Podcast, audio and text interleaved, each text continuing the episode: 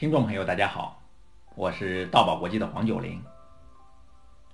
从上一期节目开始，我们进入了一个新的单元，就是演讲结尾。上一期我们谈了演讲结尾的第一种方法——总结观点。今天我要和大家聊一聊演讲结尾的第二种方法——号召行动。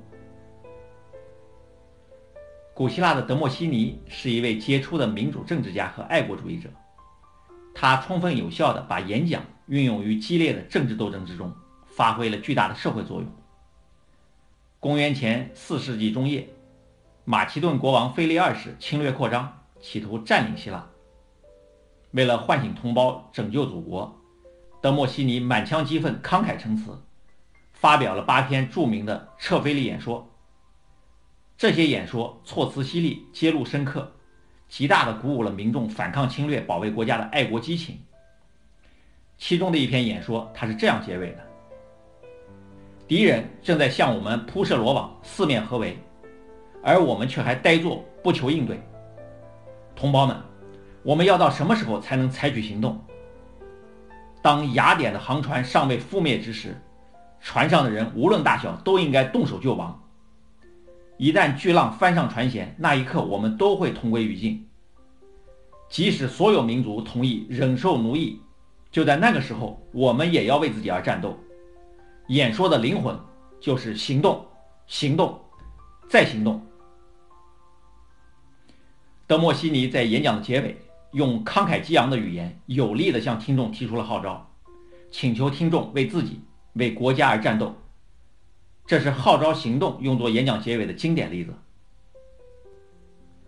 在我是演说家电视节目里，原国家新闻办主任、中国人民大学新闻学院的院长赵启正先生发表了讲好中国故事的演说。在演说结束的时候，他说：“世界上的确有一本很厚的书叫《中国读本》，我们每个人是其中的一页，这一页写着我们。”一个外国人到底能认识几个中国人，能接触几个中国人呢？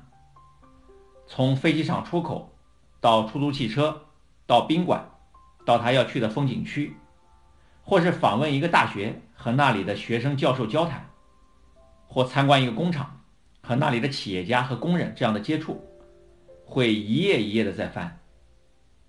每个人都是十三亿大书中的一页，我们的形象就是中国的形象。做好你自己，中国的形象就更完美了。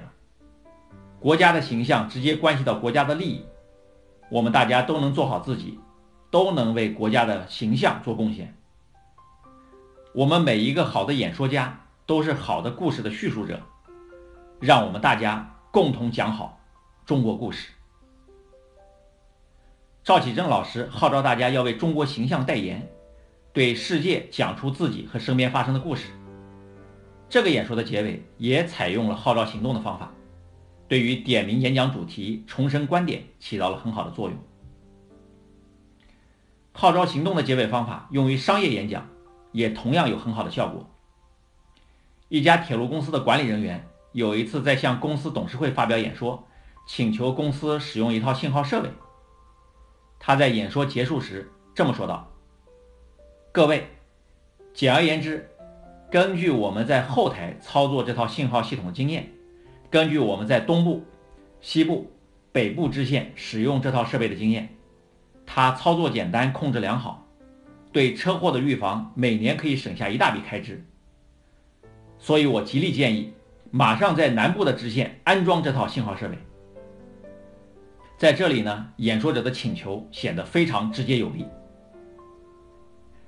在我们的研宝当众讲话课程中，有一节课叫魔术公式，就是帮助学员通过公式运用来提高语言的号召力。